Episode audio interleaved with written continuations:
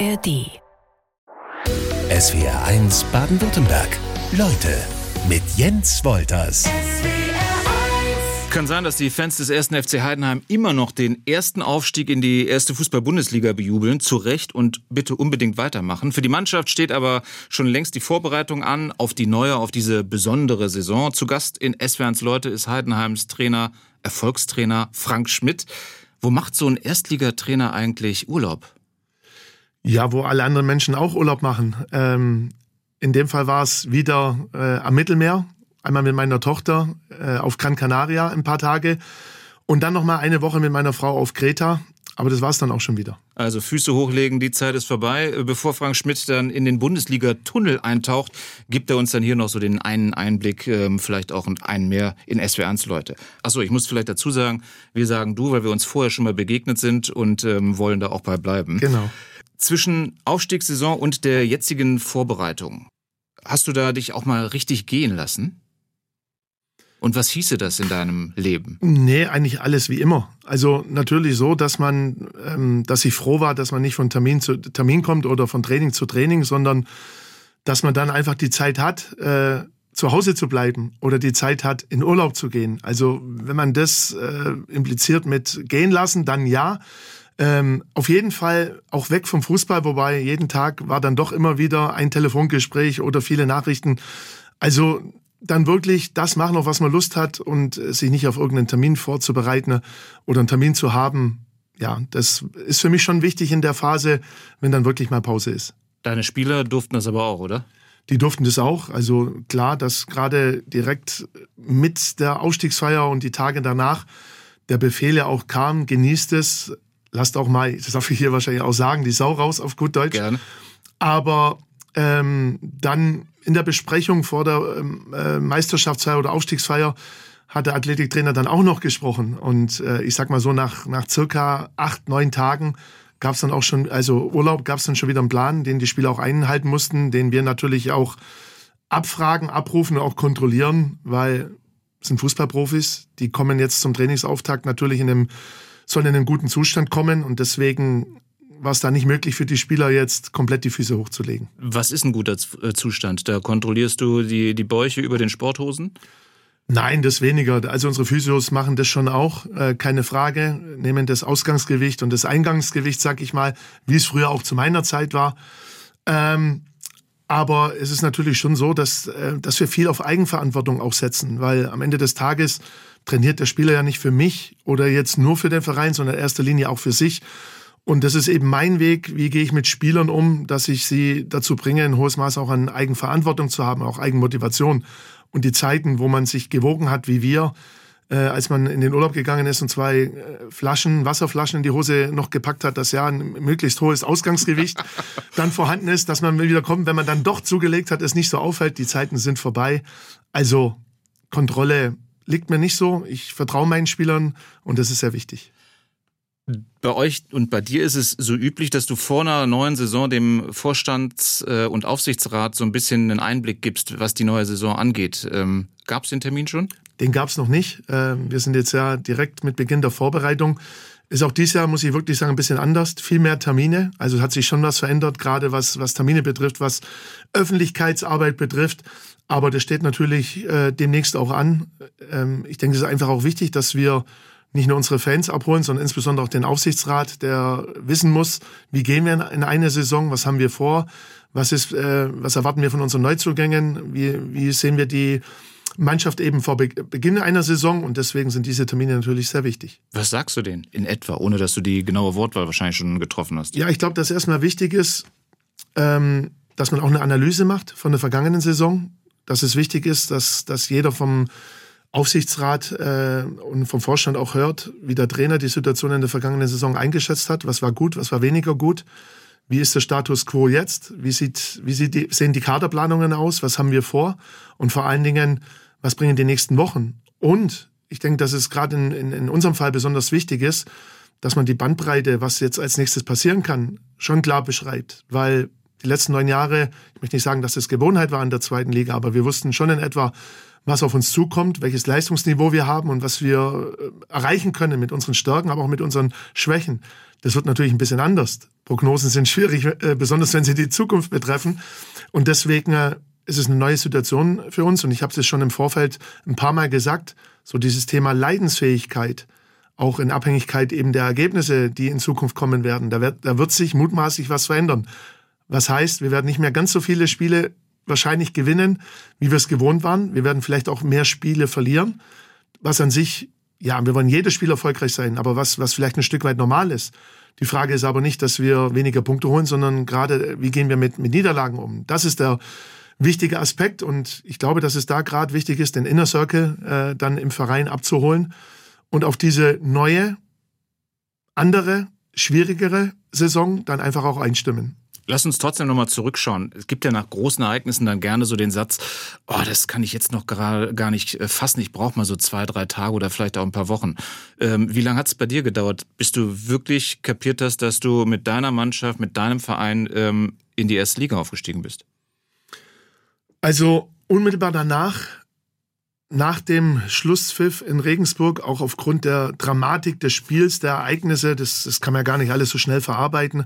Ich wusste weder, wer das 3-2 geschossen hat, wusste ich inklusive äh, nach dem Spiel nicht, wer das war. Ich wusste auch nicht, dass wir Meister geworden sind, weil das war irgendwie alles so wie ein Trance. So stelle ich mir das irgendwie am Ende vor. Natürlich, die Rückfahrt war mega. Ähm, das, da, da wurde es einem dann schon so ein bisschen mehr bewusst, was wir erreicht haben in dieser Saison. Dann kam natürlich drei Tage Hardcore-Feierlichkeiten, äh, wo ich einfach auch gesagt habe, die nehmen wir auch im Trainer- und Funktionsteam mit, weil das gehört dazu. Aber als ich dann, ja, so fünf, sechs Tage danach wieder zu Hause und klar denkend war, sage ich jetzt mal in Anführungszeichen, da war das schon klar, was wir erreicht haben. Und so ticke ich dann auch. Ich behaupte von mir, ich kann schnell Schalter umlegen. Und dann kam schon dieser Gedanke, ja, jetzt ist es fünf Tage her, mega, was wir erreicht haben.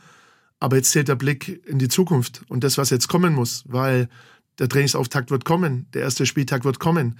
Und da möchte ich gut vorbereitet sein mit meiner Mannschaft. Und von daher vier, fünf Tage, äh, so ein bisschen in den Feierlichkeiten, äh, habe das vielleicht noch nicht ganz so wahrgenommen, aber dann war mir schon klar, nämlich dann, wenn ich jeden Morgen aufgewacht bin und, und gewusst habe, mach dir Gedanken, wie geht's jetzt weiter. Gibt es für dich so den, den einen Moment aus der abgelaufenen Saison, der besonders wichtig ist in Sachen Aufstieg, der so, der, der für den Aufstieg steht, ob auf dem Rasen oder daneben? Also erstmal, wir haben, wir haben uns das verdient. Wir haben nur fünf Niederlagen in der ganzen Saison. Wir haben viele Benchmarks gesetzt in der Liga wo man dann auch ablesen kann in den Daten, wobei mir das nicht ganz immer ganz so wichtig ist, dass wir den Aufstieg verdient haben. Aber im Endeffekt sind es beide Spiele. Aber das zweifelt keiner an, oder? Gibt dir da einer, steht dir einer gegenüber und sagt, oh, ihr seid aber glücklich aufgestiegen? Nee, nee, nee, überhaupt nicht. Ganz im Gegenteil. Also alle haben gesagt, wir haben es verdient. Ich will damit nur sagen, ähm, während der ganzen Saison ist viel richtig gelaufen. Das, das wollte ich damit betonen. Aber im Endeffekt zwei Dinge oder zweimal gegen Regensburg, muss man fast sagen. Also es war eine besondere Saison. Das hat man vielleicht schon wieder vergessen. So eine lange Winterpause, WM-Pause gab es noch nie. Und unser erstes Ziel war tatsächlich, wir gehen in diese lange Pause ab Mitte November und wir genießen die Zeit und müssen uns nicht ärgern, dass wir zu wenig Punkte haben oder irgendwas verpasst haben. Jetzt war es natürlich mega, weil wir waren in der Winterpause schon auf Platz drei. Und dieses letzte Spiel vor dieser Winterpause, wir sind früher 1-0 in Rückstand, wir führen 3-1, es steht 3-3. Mhm. Wir führen äh, 4-3. Wir kriegen in der 92. Minute das 4-4 und schießen in der 94. Minute das 5-4. Ich glaube, das haben wir gebraucht für diese Pause, wo wir dann auch unser Motto entwickelt haben, geht nicht, gibt's nicht. Und äh, da wollte ich einfach, dass alle Spieler das mitnehmen in die Pause, die Pause genießen, aber auch zurückkommen und wissen, äh, es kann eine besondere Saison werden. Und wenn man dann nochmal wir haben noch eine bessere Rückrunde gespielt, haben noch einen Punkt mehr geholt in der Rückrunde wie in der Vorrunde und dann dieses letzte Spiel nimmt, wo es um alles ging, wo, wo wir Gefahr gelaufen sind, den direkten Aufstieg noch zu verspielen, 2-0 hinten und gewinnen dann auch wieder und drehen das Spiel. Ich glaube, diese zwei Spiele sind so ein bisschen Spiegelbild der Saison, aber das gewisse Etwas, das besondere Etwas in der Saison gewesen. Du hast die lange Winterpause schon angesprochen. Du bist jetzt nicht nur mehr nur Trainer, sondern du bist jetzt auch ähm, Buchautor, du bist Schriftsteller, könnte ich fast sagen. Ähm, du hast ein Buch geschrieben, Unkaputtbar heißt es. Und in dem, also das hast du hauptsächlich während der WM geschrieben, sagst du. Und in dem Buch gibt es den Satz, äh, jetzt wo wir aufsteigen, in die Bundesliga. Das heißt, du hast es im Winter geschrieben. War dir das da zu dem Zeitpunkt schon so klar oder wäre alles andere als der Aufstieg dann doch eine Enttäuschung gewesen? Also das Buch wäre auch rausgekommen, auch wenn wir es nicht geschafft hätten. Und die Entscheidung, das Buch zu schreiben, ist gefallen im Oktober, November.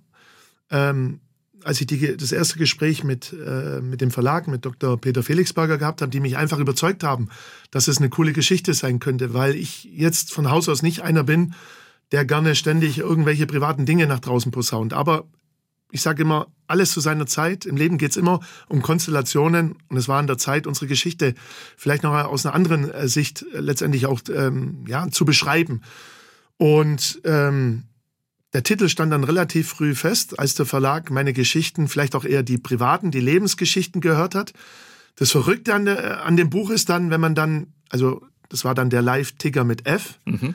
Als wir dann entschieden haben, wir machen noch einen Live-Ticker mit V, weil Live-Ticker gibt's viele, gibt's jeden Tag, kann man irgendeinen Live-Ticker lesen. Als wir uns entschieden haben, wir nehmen die Rückrunde noch dazu.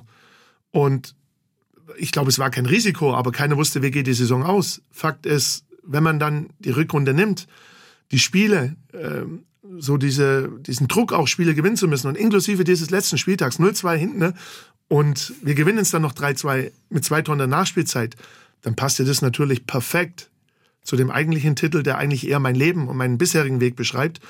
Und ähm, ich möchte es mal so sagen, vielleicht war es für mich dann noch, wobei ich immer bei 100 Prozent sage, ich bin, dieser letzte Kick, ähm, jede Woche einmal über das Buch auch zu sprechen mit, mit dem Verlag, äh, zu sagen, aber jetzt möchte ich schon auch, dass auch der Verlag und auch das Buch dann am Ende diesen Aufstieg hat. Ähm, keine Ahnung, zumindest im Unterbewusstsein ähm, aber es hat natürlich dann am Ende perfekt gepasst. Wir müssen zu dem Buch erklären, das ist wirklich in ähm, äh, kleinen Häppchen geschrieben, wie du sagst, äh, Live-Ticker, ob einmal mit F äh, als Lebensticker oder halt für die, für die Live-Ereignisse der vergangenen Saison. Ist das auch so eine Dosis, die du selber ganz gut lesen kannst? Ähm, also, dass das auch ähm, geeignet wäre für dich als Konsument?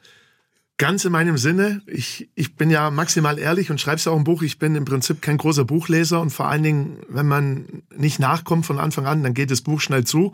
Und mein Anspruch war, das Buch so zu schreiben, wie ich es gerne selber lesen wollen würde.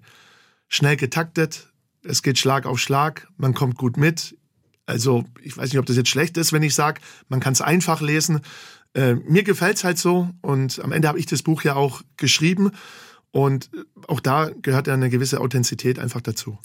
Für alle, die vielleicht mit Heidenheim noch nicht so viel anfangen können, können wir ja in SWRs Leute mal so ein bisschen Nachhilfe geben. Ich habe mich auch schlau gemacht. Wenn du die Städte in Baden-Württemberg der Größe nach sortierst, ist Heidenheim auf Rang 27, fast 50.000 Einwohner äh, und auch schon sechs... Mittlerweile über 50.000? Mittlerweile über 50.000 höre ich gerade. Dann nehme ich diese korrekte Zahl und äh, schon sechsmal deutscher Meister, nämlich im Baseball. Habe ich nicht gewusst. Die Heidenheimer Heideköpfe, du hast es wahrscheinlich gewusst. Selbstverständlich. Also der, der Macher von den, Heiden, äh, von den Heideköpfen, Klaus Eckle, kenne ich auch gut. Wir schreiben uns auch ab und zu. Und es ist schon was Besonderes. Aber natürlich ist der Baseball nicht so im Fokus, wie es der Fußball ist. Du bist 100 Meter Luftlinie vom Stadion auf die Welt gekommen. Was ist Heidenheim für dich? Ja, in erster Linie Heimat. Also da, wo ich aufgewachsen bin, wo ich meine Kindheit verbracht habe. Nicht direkt in Heidenheim, sondern in Gingen an der Brenz, unweit von Heidenheim. Da bin ich groß geworden, da bin ich zur Schule gegangen. Da habe ich tatsächlich mit 16, 15,5 Jahre meine Lehre als Bankkaufmann begonnen. Äh, allerdings ging es dann, äh, dann auch anders weiter, wie man es dann auch im Buch lesen kann. Aber natürlich Heidenheim als Kreisstadt äh, ist man oft gewesen zum Einkaufen. Im Aquarena, dem Heimbad, war dann was Besonderes. Um nur einige Beispiele zu nennen.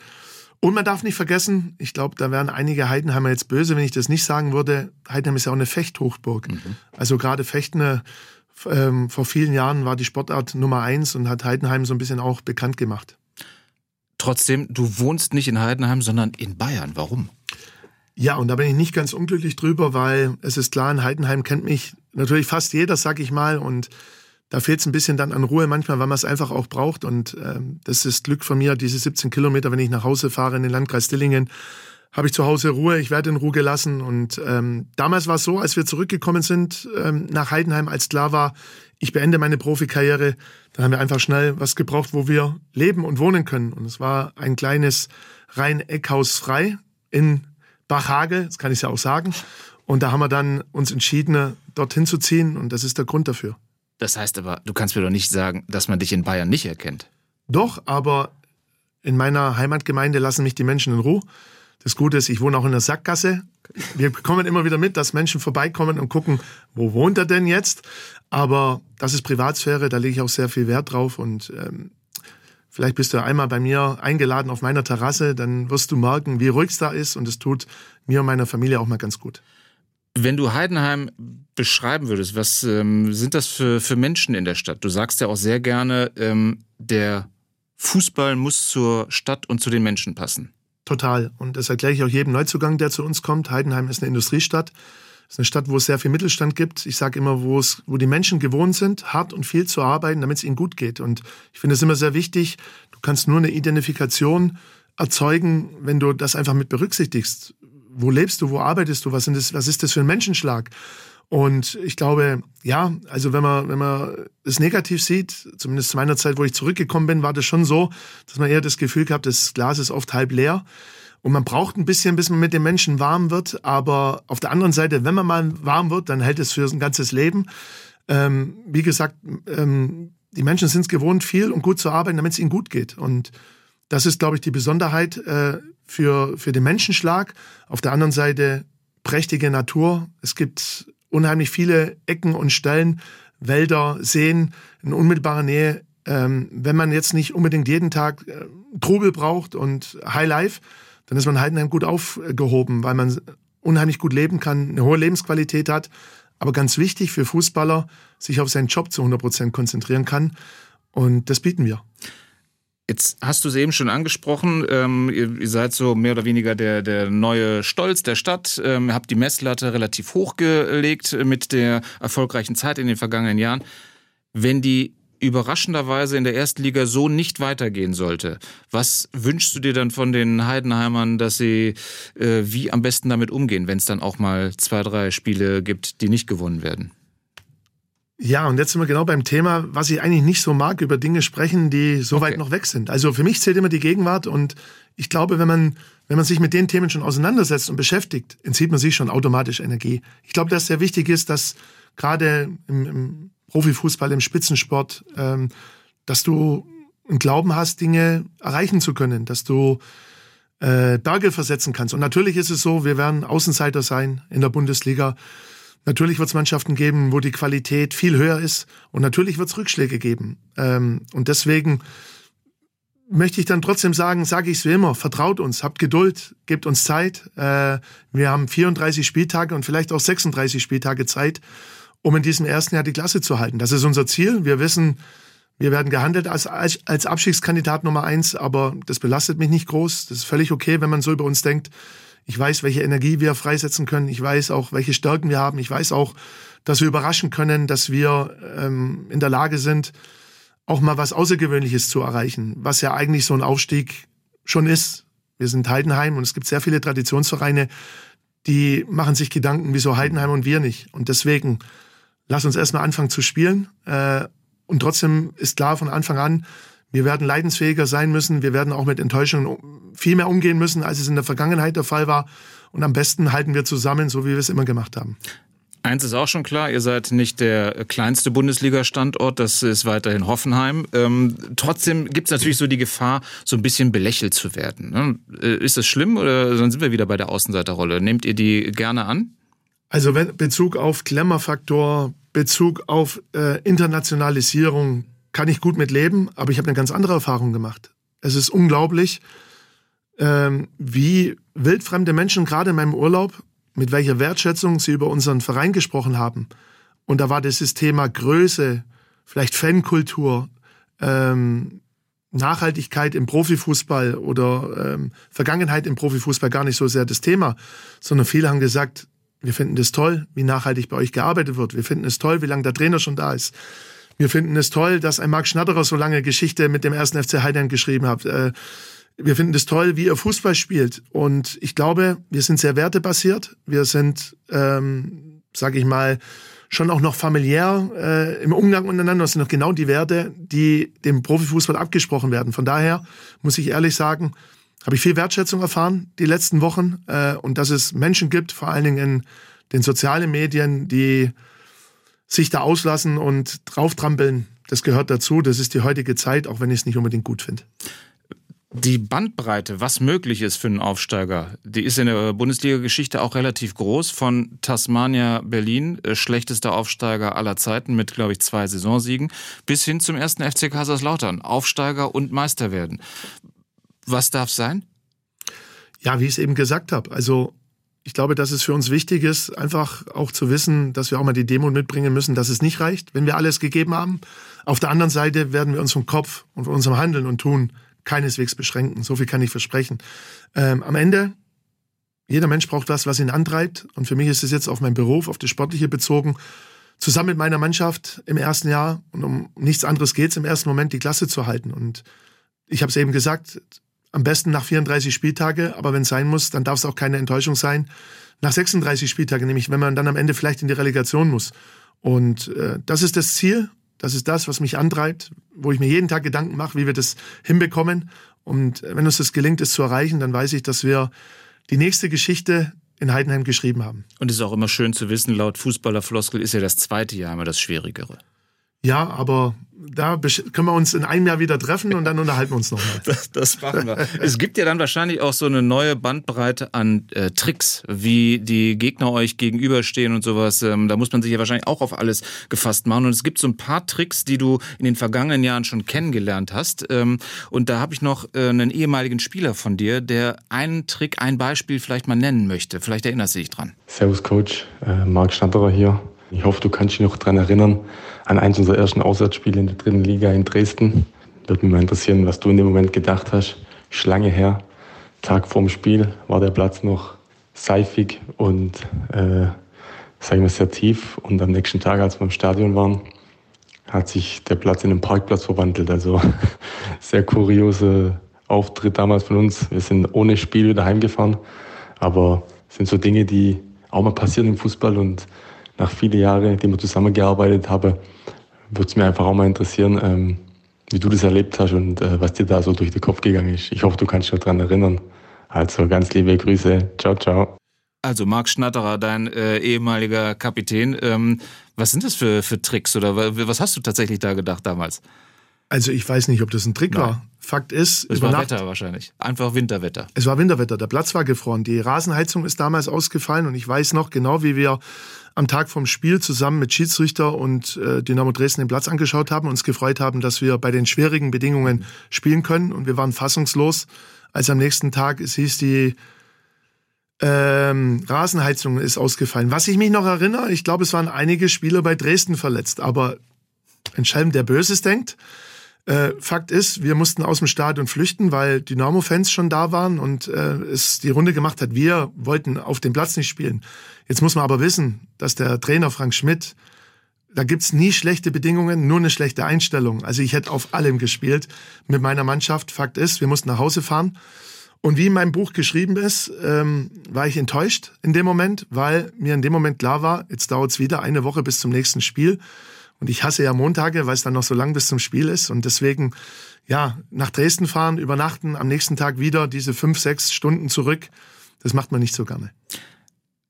Aus deiner Zeit als Spieler gab es da irgendwie äh, Tricks, für die du bekannt warst? Irgendwie, was weiß ich, den Gegner vollgetextet, ähm, irgendwie so ähm, äh, am Rande der, der ähm, äh, Fußballregeln dich bewegt hast?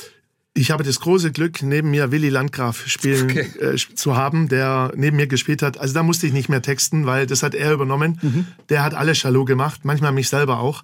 Äh, aber es war ein Traum, neben ihm spielen zu dürfen. Ähm, und deswegen, ja, äh, Tricks nicht. So wie ich als Trainer bin, so war ich als Spieler. Ich habe versucht, ehrlich zu spielen, immer mit vollem Einsatz, manchmal auch ein bisschen drüber. Ähm, und für mich war klar, 90 Minuten gibt es keine Freundschaften, auch wenn das jetzt auch wieder eine Floskel ist. Aber nach dem Spiel, dann hat man sich immer die Hand gegeben und die, in die Augen geschaut, auf Augenhöhe. Aber ansonsten äh, relativ unspektakulär. Ich glaube, ich war da kein Poser in, in, in, in dem Sinn, sondern einer, der, der sich einfach gefreut hat, im Wettkampf reinzugehen und für den klar war, ich gebe alles und ich probiere alles, um dann das Mögliche zu erreichen. Und so war ich als Spieler und das habe ich natürlich mitgenommen als, als Trainer, insbesondere aus meiner Erfahrung oder Vergangenheit bei Alemannia Aachen. Es war meine größte, meine beste, meine schönste Zeit. Auch wenn da ein paar Dinge passiert sind, die nicht so schön im Leben sind, aber aus denen ich unheimlich viel mitgenommen habe. Nach deiner Profikarriere hast du eigentlich versprochen, regelmäßig den Rasen zu mähen. Ähm, daraus wurde nichts. Habt ihr einen äh, Mähroboter? Mittlerweile ja. Ähm, also ja, meine Frau hat dann gesagt, irgendwann ist jetzt Schluss mit diesem Fußballleben. Das Wochenende gehört der Familie und Freitagmittags wird der Rasen gemäht, wie beim Nachbarn auch. Daraus wurde nichts, aber die Technologie, die, äh, die Zeit hat dann für mich gespielt. Wir haben einen Mähroboter und er macht es gut. Was kannst du gut im Haushalt? Hier ist immer schwierig, ähm, äh, so die Eigenwahrnehmung ist ja manchmal so ein bisschen getrübt. Also wenn es nach meiner Frau geht, gar nichts. Mhm. Aber ich erkläre immer, ähm, man muss ja immer definieren, was Standard ist. Und den Standard meiner Frau, äh, wenn ich den äh, herziehe, dann kann ich nichts. Aber natürlich wäre ich bereit, ein paar Sachen zu übernehmen. Aber ich habe das große Glück, dass meine Frau mir tatsächlich den Rücken für meinen Job komplett frei hält und ich die maximale Unterstützung habe. Da bin ich sehr dankbar für. Du hast eben gesagt, eine Banklehre hast du gemacht, wenn das mit dem Fußballer nichts geworden wäre. Irgendwie so schwierig vorzustellen, du hinterm Schalter und gibst die Scheine raus oder was weiß ich, was du da gemacht hättest. Ja, definitiv. Also meine Lehrzeit habe ich nicht vergessen. Da hat man Überweisungen noch ausgefüllt. Ja. Da hat man tatsächlich das Geld rausgegeben. Ähm, da hat man Daueraufträge aufgelegt. Ich sollte Bausparverträge verkaufen, ähm, wo ich mich schwer getan habe, weil das hat auch manchmal was mit Überreden zu tun.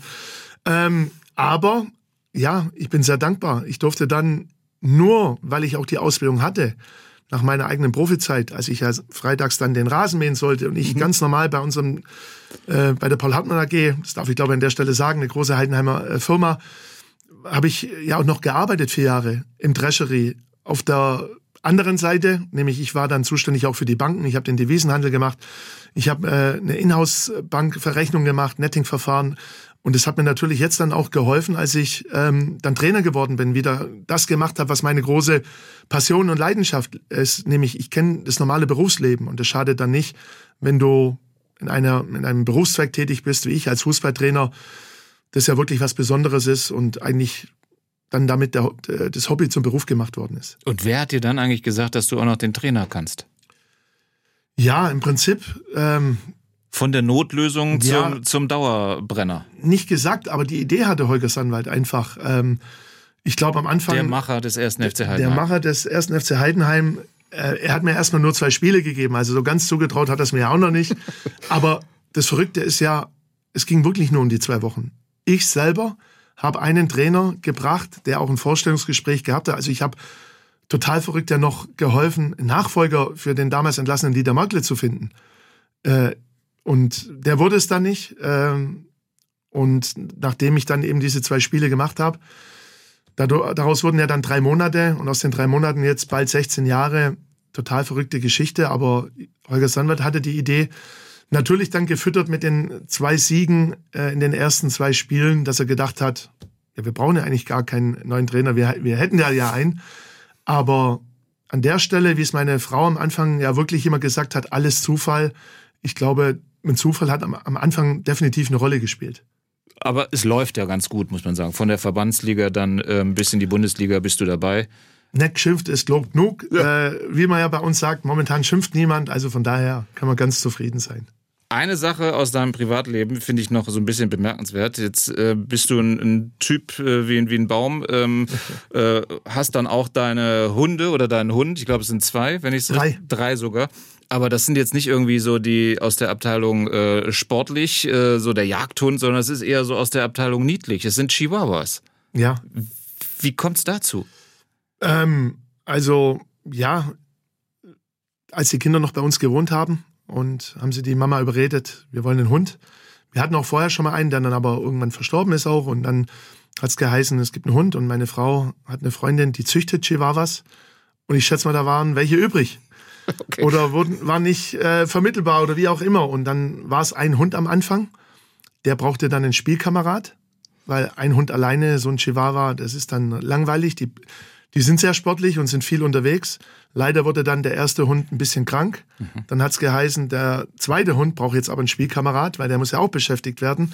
Als der dritte dann da war, war plötzlich der erste Hund wieder voll auf Augenhöhe. Und so waren es dann drei. Im Endeffekt auch die Hunde meiner Kinder, die dann natürlich sich schön verabschiedet haben, äh, irgendwann von zu Hause. Und jetzt sind die Hunde immer noch bei uns. Und ja, ich sage immer, meine Frau auch, weil die nimmt sich da nicht so wichtig, was Fußballergebnisse betrifft und will mit mir auch nicht diskutieren. Aber das Schöne ist dann, wenn du nachts spät nach Hause kommst von der Auswärtsniederlage, sagen wir einfach mal aus Düsseldorf, äh, du kommst dann nachts nach Hause und die Hunde freuen sich trotzdem, wenn du nach Hause kommst. Und deswegen, Hunde sind was Großartiges, waren auch für die Kinder gut, was Thema Sozialkompetenz betrifft. Äh, und deswegen, wir haben immer Tiere gehabt und Sieht ein bisschen komisch aus, wenn so ein Mann wie ein Bär wie ich mit ja. drei kleinen Chihuahuas läuft, aber wir kommen gut miteinander klar. Wie sprichst du mit deinen Hunden? Gutzi Gutzi oder klare Ansagen? Klare Ansage wie der Mannschaft. Äh, auch der Hund schaut auf Körpersprache. Die wissen genau, was los ist. Manchmal reicht der Zeigefinger und sie legen sich auf den Rücken und strecken alle vier nach oben. Ähm, ja, die wissen schon auch, dass ich eher der Strengere bin und hören dann meistens auf Kommandos. Wie sprechen deine Spieler mit dir? Duzen die dich? Sagen die ähm, Herr Trainer oder Ey Trainer oder sitzen die dich? Was, was bevorzugst du da?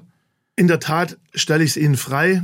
Ähm, Vorname finde ich jetzt nicht so prickelnd. Trainer oder Coach, die alle dürfen mich duzen, weil ähm, wenn das dann am Ende der ausschlaggebende Faktor ist, ob sie Respekt haben oder nicht, dann stimmt sowieso was nicht. Also ein Spieler darf mich duzen, aber manche sagen auch sie zu mir, jeder wie er es gerne hätte eine Aufteilung im Trainerteam gibt's die? Also ich erinnere mich an die WM 2006, ähm, dass äh, Klinsmann der Motivator war, der der Kopf im Hintergrund war Jogi Löw. Wie sieht das bei euch aus? Ja, also ich bin schon ein Alpha-Tier, das muss ich zugeben. Ich nehme da schon viel in die eigene Hand, musste lernen, auch aus den Erfahrungen raus zu delegieren, auch abzugeben. Ich habe auch irgendwann, haben uns, habe ich mich entschieden oder haben wir uns entschieden, auch mit Bernhard Raab einen Co-Trainer dazu zu nehmen, der erstens älter ist wie ich, sprich mehr Lebenserfahrung hat, Pädagoge als Lehrer dann auch ist. Das bin ich nicht unbedingt immer, sondern ich bin der Direkte, der äh, so nach dem Motto während den Anfängen, der schon sehr direkt in der Ansprache ist, auch sehr, sehr ehrlich und ungefiltert. Ähm, ich finde es einfach wichtig, dass wir nicht alle gleich sind. Mit Dieter Jahre stand noch ein Co-Trainer, den ich selber trainiert habe, der mein Stürmer war, der der Jüngste ist und ähm, dann auch eine, ich nenne es trotzdem mal Rolle dann hat innerhalb der Mannschaft, eher als Kumpeltyp, aber das Entscheidende ist, dass wir nicht alle gleich sind, dass wir nicht alle die gleichen Stärken und Schwächen haben, sondern wir ergänzen uns. Und das Wichtige ist, alle sind stark. Und das muss man auch zulassen können. Ähm, als Führungsperson, als Chef, dass man eben Menschen neben sich hat, die eine eigene Meinung haben, die auch vertreten können. Aber eins ist auch klar, wenn man dann nach einer Diskussion dann nicht zum, äh, zur gleichen Entscheidung kommt, dann bin ich derjenige, der auch Entscheidungen trifft, weil da habe ich Bock drauf, das liegt mir auch, das macht mir Spaß. Aber ich bin schon einer, der sehr direkt ist, vielleicht auch manchmal ein bisschen laut, aber nie persönlich beleidigend äh, und auch nicht ständig rumschreit, also eigentlich fast gar nicht mehr rumschreit. Das war zu, zu Anfangszeiten meiner Trainerkarriere ein Zeichen vielleicht auch der Unsicherheit, wenn man sich über Autorität mit einem lauten Ton oder mit Schreien definiert. Ähm, würde sagen, da habe ich mich auch weiterentwickelt, weil am Ende geht es um Argumente und äh, vor allen Dingen ist auch wichtig, mal zuzuhören. Und das musste ich lernen, auch in meiner Zeit als Trainer. Okay, das Pädagogische hast du so ein bisschen abgegeben, äh, höre ich raus. ähm, Psychologe musst du aber ja auch irgendwo sein. Also wie spreche ich welchen Spieler an? Da geht's ja dann auch ähm, ja, um so, so Feinheiten. Wie machst du das? Also in der Tat ist das für mich auch das Wichtigste. Ähm, Im Übrigen für mich nicht nur im Fußball, sondern in jedem Unternehmen, in jeder Firma, in jedem Fußballverein, auch wenn es kein Profiverein ist, in vielen Lebensbereichen. Ähm, ich habe ich hab natürlich meine Fußballlehrerausbildung gehabt, wo das Thema Psychologie und Pädagogik natürlich einen wichtigen Stellenwert gehabt hat. Da habe ich natürlich auch einiges mitgenommen. Aber ich bin ein Mensch, der lässt sich leiten aus dem täglichen Leben, aus der Erziehung, aus der, aus der Erziehung, die ich genossen habe, aus den Dingen, die im Leben passieren.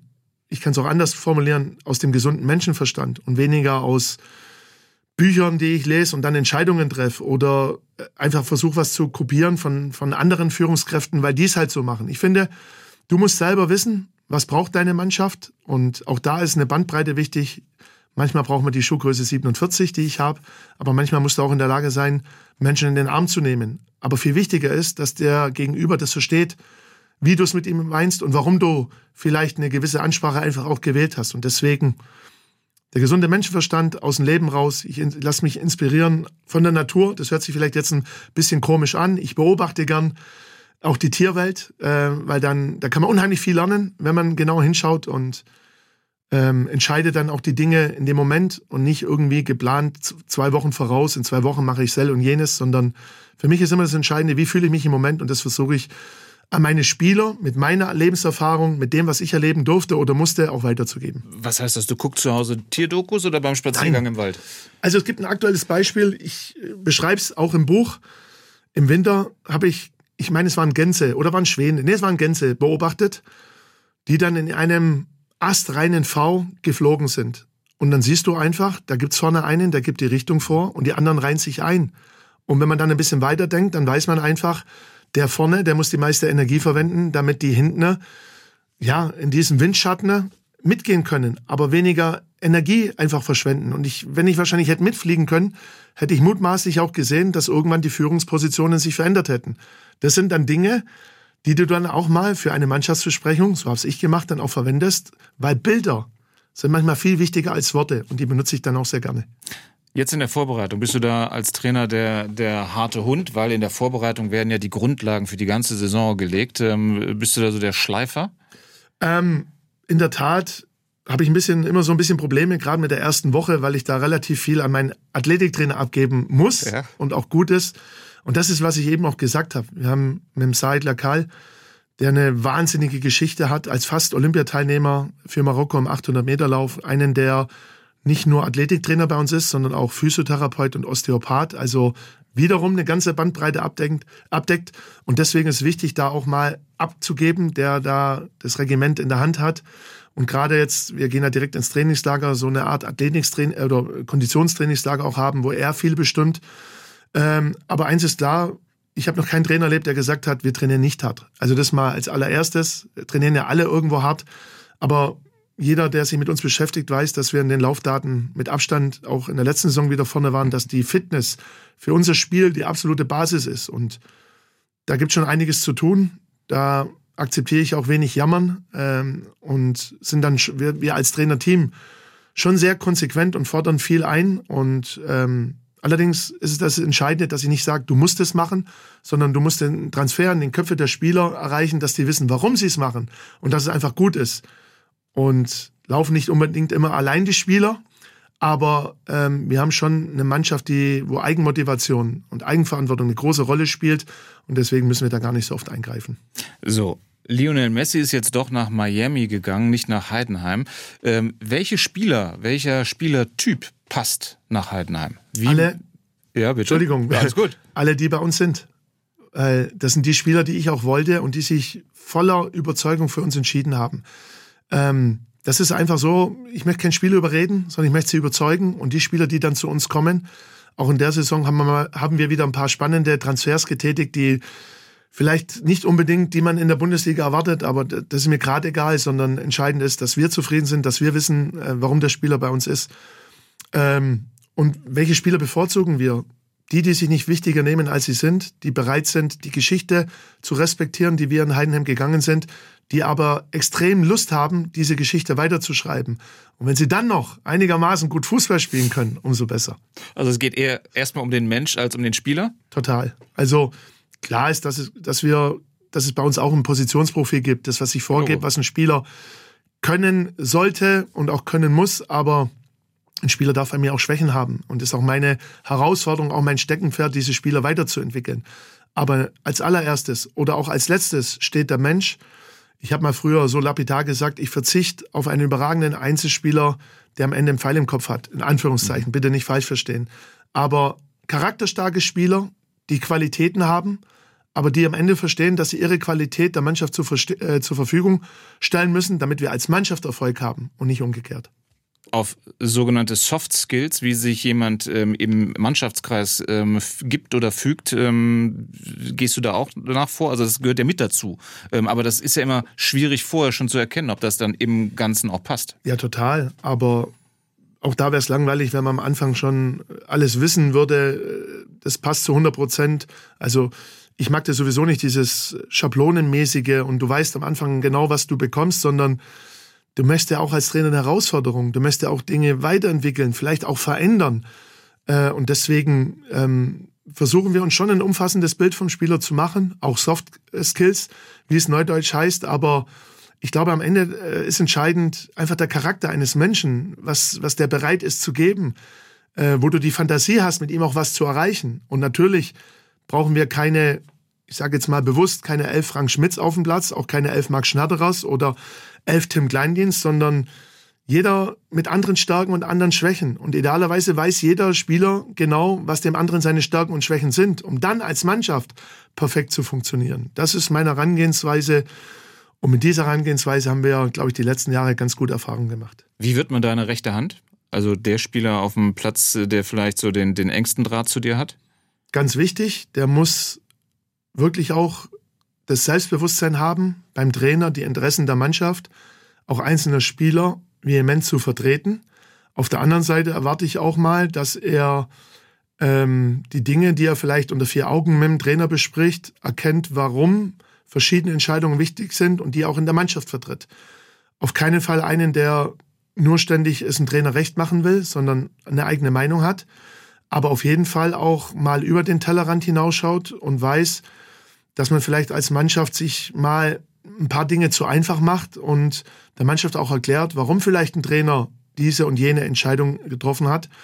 Und das sind schon Voraussetzungen, wo man einen starken Charakter haben muss. Ähm, mit Patrick Meinka haben wir einen tollen Nachfolger für Marc Schnatterer, ähm, der diese Attribute mitbringt äh, und da wirklich auch beide Interessen, nämlich die der Mannschaft und die des Trainers, äh, vertritt.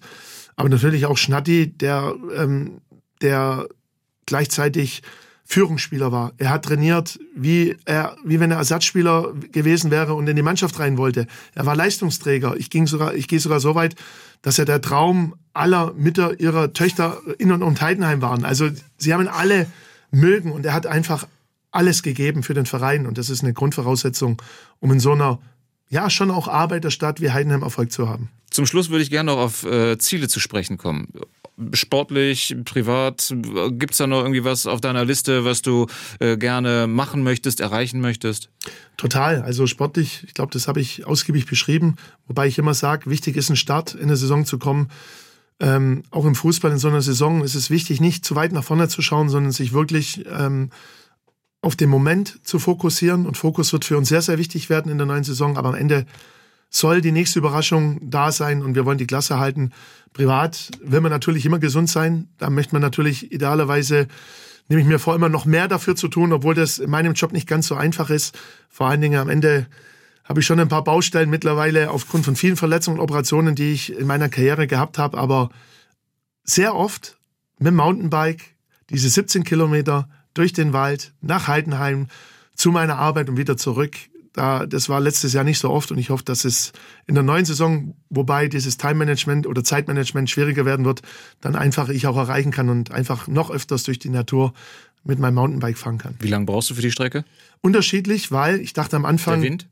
Nee, ja, ich habe ja Motor auch. Äh, da kann man ja entgegenwirken, wobei hochheilig verspreche ich hier, ich fahre im äh, Eco-Modus.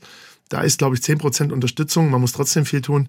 Ähm, nein, es gibt unterschiedliche Strecken. Die Schwäbische Alb, die raue Schwäbische Alb hat viele Facetten, viele Wege äh, von Bachhagel nach Heidenheim. Äh, und ich entscheide mich jedes Mal anders. Auch da nicht jede, jeden Tag das Gleiche, bloß weil man das Gleiche halt jeden Tag machen will. Aber so roundabout 45 Minuten plus minus 10 Minuten je nach Strecke. Du hast eine Bestmarke schon geknackt. Du gehst gleich mal in die Saison als ähm, äh, Rekordtrainer oder dienstältester Trainer. Der, und ähm, das, was bisher Christian Streich war, bist dann ab sofort äh, du. Gibst du ihm den Titel sozusagen zurück oder sagst du, nee, da bin ich schon stolz drauf, den behalte ich? Nee, stolz bin ich ähm, auf das, was wir letztes Jahr als Gruppe erreicht haben. Stolz bin ich auf meine Familie, meine Kinder. Wenn ich sehe, was ihnen aus geworden ist. Äh, es ist für mich nicht so wichtig oder es ist für mich gar nicht wichtig, so ein Titel ich mache nichts anderes äh, als meinen Job, meine Berufung, meine Leidenschaft. Ich sage, man soll sich da nicht wichtiger nehmen, als er ist. Ich weiß, dass ich natürlich ein paar, paar Jahre länger Trainer bin, wie jetzt Christian Streich. Ich weiß, dass mutmaßlich ich erreichen werde, dass ich Volker Finke, glaube ich, im September oder Oktober irgendwann einholen werde. Am liebsten wäre mir, das geht irgendwo unter, wir sprechen gar nicht drüber und ein Wochenende heißt, Heidenheim holt die nächsten drei Punkte. Das wäre mir viel lieber. Was ich spannend finde, solange du schon dabei bist und solange das auch erfolgreich läuft bei dir, es gab immer so die Gerüchte, ja, also da gibt es vielleicht auch Interesse von anderen Vereinen. Es wurden aber nie andere Vereine genannt. Werde ich auch heute nicht tun. Ach so. Ich kann so viel versprechen, dass es in der letzten Zeit ruhig geworden ist. Ich weiß, ich habe meinen Stempel drauf. Der will nur Heidenheim, der kann nur Heidenheim. Muss ich mitleben, auch wenn ich gern mal immer mal wieder das Gegenteil in dem Moment beweisen wollen würde. Kann aber nicht zwei Vereine gleichzeitig trainieren. Also äh, warten wir mal ab, was noch kommt. Ähm, aber gerade so zur Anfangszeit nach dem Aufstieg zweite Liga gab es schon die eine oder andere Anfrage, aber nie Verhandlungen, weil jeder, der mich kennt, weiß, wenn ich was zusage, dann gilt es zu 100 Prozent und ich bin nicht der Erste, der dann abhaut, bloß weil er sich persönlich verbessern kann. Ähm, hat auch damit zu tun, dass ich von meinen Spielern viel verlange, auch Vorbild sein will und es gilt natürlich dann auch in dem Moment, wenn man sich persönlich verbessern kann. Ein sportlicher Blick noch in die Zukunft. Gibt es vielleicht für den ersten FC Heidenheim so ein paar Vorbilder? Also was weiß ich, Union Berlin als Aufsteiger mittlerweile international. Das äh, Stadion in Heidenheim, äh, ist das äh, Champions League geeignet? ich glaube eher nicht. Ich glaube, wir müssen auch noch was tun, ähm, um das nachhaltig erst Bundesliga tauglich zu machen. Es fehlen, glaube ich, ein paar Sitzplätze. Wir haben eine, eine, eine Sonderregelung, Ausnahmeregelung, aber ich glaube, da wird sich auch noch was tun und das wissen jetzt auch alle, dass sich da was tun muss. Ich denke, Union Berlin kann jetzt in dem Sinn kein Vorbild sein, weil alles viel größer ist. Die Stadt hat wie viel Einwohner? 3, mhm. irgendwas. Äh, ich glaube, dass Union auch gleich viel größer gedacht hat, als sie dann aufgestiegen sind, vielleicht auch viel, viel höhere finanzielle Möglichkeiten gehabt hat. Ich glaube, oder nicht ich glaube, ich weiß es, äh, ich glaube, sag wieder, ich glaube, der, der SC Freiburg ist Vorbild für uns. Einfach auch deswegen, weil weil es viel Parallelen gibt. Die sind uns natürlich ein, zwei Jahrzehnte voraus, ähm, aber Handel der Personen, Nachhaltigkeit, wie miteinander umgegangen wird, auch der Weg, ähm, wo man ihnen vielleicht am Anfang gar nicht zugetraut hat, auch mal abgestiegen zu sein, um wieder aufzusteigen. Also da gibt's viele Dinge, die uns sehr sympathisch sind, wo wir lernen können. Und deswegen, wenn es ein Vorbild gibt im Profifußball, dann ist es der SC Freiburg. Ähm, hat viel mit den handelnden Personen zu tun, hat mit dem Weg zu tun. Aber eine unserer Stärken ist trotzdem, dass wir immer unseren eigenen Weg gegangen sind und den wollen wir auch weitergehen. Frank Schmidt in SWRs Leute, viel Spaß mit dem ersten FC Heidenheim in der ersten Fußball-Bundesliga und viel Erfolg. Ähm, ich freue mich drauf. Vielen herzlichen Dank. Ich freue mich auch. Danke fürs Kommen. SWR 1 Baden-Württemberg. Leute, wir nehmen uns die Zeit.